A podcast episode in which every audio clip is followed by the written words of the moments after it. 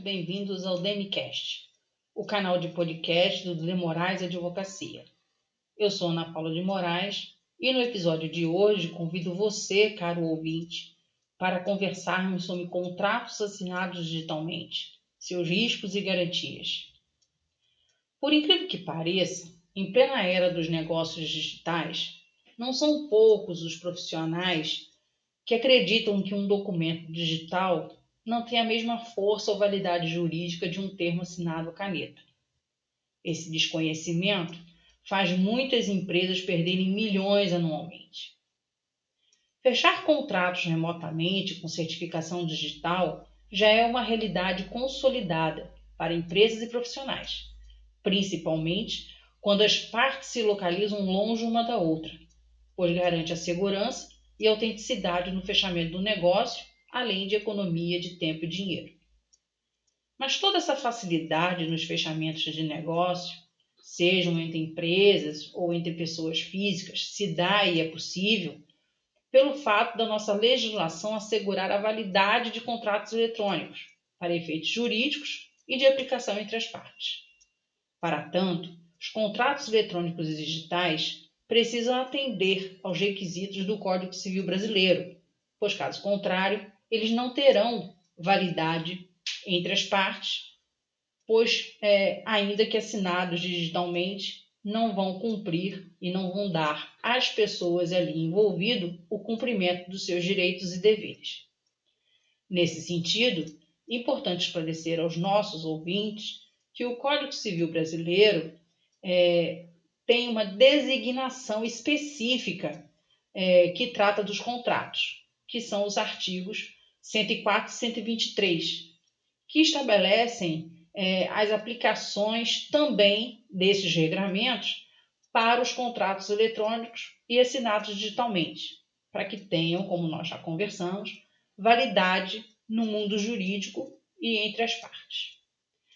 Lá no artigo 104, a gente observa que o Código Civil ele apresenta quais são os requisitos para que um contrato firmado entre as partes tenha validade jurídica. Logo, ele precisa ser assinado por agentes capazes, o objeto do contrato tem que ser legal, possível de ser entregue, está determinado ou ser determinado. Também determina que a forma prescrita deve ser a não proibida por lei, ou seja, o documento, o contrato, ele precisa seguir pelo menos a forma livre dos consentimentos e descrições em geral. E, quando necessário, outros procedimentos previstos deverão ser respeitados, desde que nenhum vá de contra a legislação brasileira em vigor. Já o artigo 123, ele ressalta o que causa invalidade do contrato e dos negócios jurídicos, também estejam subordinados ao contrato firmado entre as partes. O que eu quero dizer, ou seja, o que o Código Civil quer dizer que, caso seja identificado condições físicas ou juridicamente impossíveis, condições ilícitas ou que demandam de atividades ilegais, ou as condições ainda escritas de forma incompreensível ou que são contraditórias em relação às cláusulas, objeto ou interesse das partes, faz com que esse contrato seja inválido e, por consequência, os seus negócios jurídicos que estão a ele subordinados. Nesse momento, já que nós estamos falando de contratos digitais, assinatura digital, assinatura eletrônica, é, eu acho importante esclarecer a vocês que nos ouvem a diferença entre esses termos. A assinatura eletrônica, ela refere-se a qualquer mecanismo eletrônico para identificar alguém, seja por meio de escaneamento de uma assinatura, identificação por impressão digital ou simples escrita do nome completo para identificar o remetente de uma mensagem eletrônica, ou ainda partes em um contrato ou documento. E essa assinatura somente passa a ter valor jurídico legal após periciado sua origem e remetente. Já a assinatura digital é um tipo de assinatura eletrônica. Entretanto, a assinatura digital ela está regulamentada pela medida provisória número 2200-2, que utiliza um certificado digital ICP Brasil para comprovação da sua autoria. Trata-se do único meio que utiliza um certificado digital e por isso é idôneo, seguro e prova que o documento foi assinado por determinado indivíduo, possuindo a mesma validade jurídica que um contrato em cartório atribui. Essa assinatura digital, como nós já falamos, tem validade jurídica inquestionável e equivale a uma assinatura de próprio punho. Isso porque nela é utilizada uma tecnologia que aplica criptografia e vincula o certificado digital ao documento eletrônico que está sendo assinado. Assim, dá às partes garantia de integridade e autenticidade.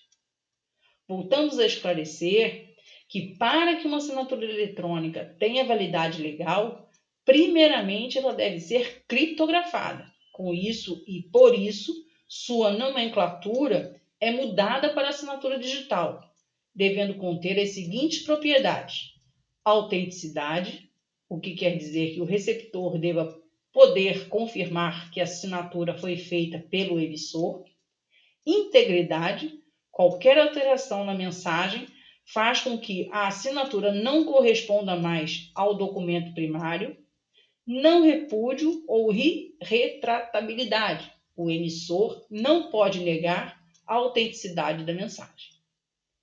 Visando melhor esclarecimento e entendimento de tudo que nós já falamos até agora, eu vou lhe dar um exemplo sobre uma transação imobiliária, para que você possa entender essas diferenças. Os exemplos de transações imobiliárias são excelentes exemplos práticos do efeito da implantação ou implementação de plataformas de assinatura digital nas rotinas administrativas de uma empresa. Seja para alugar ou vender um imóvel, a burocracia nesse setor é conhecida pela sua desproporção um verdadeiro elefante a ser administrado no segmento. Além da elaboração da minuta, temos a impressão e o envio de vias aos interessados, o registro de firma pelas partes, a coleta de assinaturas, o reconhecimento das firmas e, posteriormente, remessa das cópias do contrato a cada um dos envolvidos. Tudo isso já nos dá uma ideia do tempo perdido com todas as fases desse processo burocrático. E o pior é lembrar-se de que essas transações se repetem inúmeras vezes em cada momento que um novo negócio jurídico é fechado.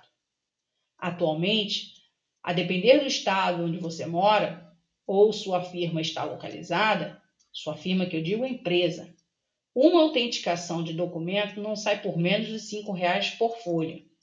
E o reconhecimento de firma por semelhança e o concedido por autenticidade, que exige e obriga a sua presença no cartório, custa pelo menos 10 reais por folha.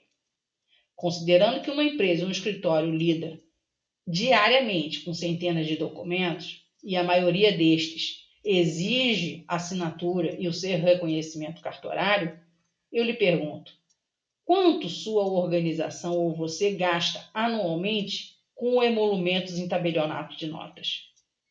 Será que neste momento já não seria melhor substituir tudo isso por um contrato digital? Pense bem, com ele, as assinaturas seriam feitas por meio de uma plataforma especial, não haveria necessidade de reconhecimento de firma e todos os registros seriam tomados em poucos segundos, com um simples acesso ao sistema, que poderiam até ser feitos simultaneamente pelas partes. No que tange à informação, sabemos que esta hoje é o bem mais valioso nas empresas. Um dos grandes benefícios do contrato digital é justamente seu maior nível de segurança, uma vez que os dados são criptografados, ou seja, travados, de modo que apenas as partes envolvidas no negócio jurídico possam ter acesso ao seu conteúdo. Desse modo, e por fim, no momento significativo de evolução tecnológica, no qual indivíduos e empresas estão cada vez mais conectados à rede e necessitam de celeridade nos negócios jurídicos, os contratos assinados de forma eletrônica são uma prática comercial cada vez mais utilizada, sendo dotado de integridade, autenticidade e segurança, além, claro, da sua validade jurídica. Bem, por hoje é só. Espero que tenham gostado. Até a próxima!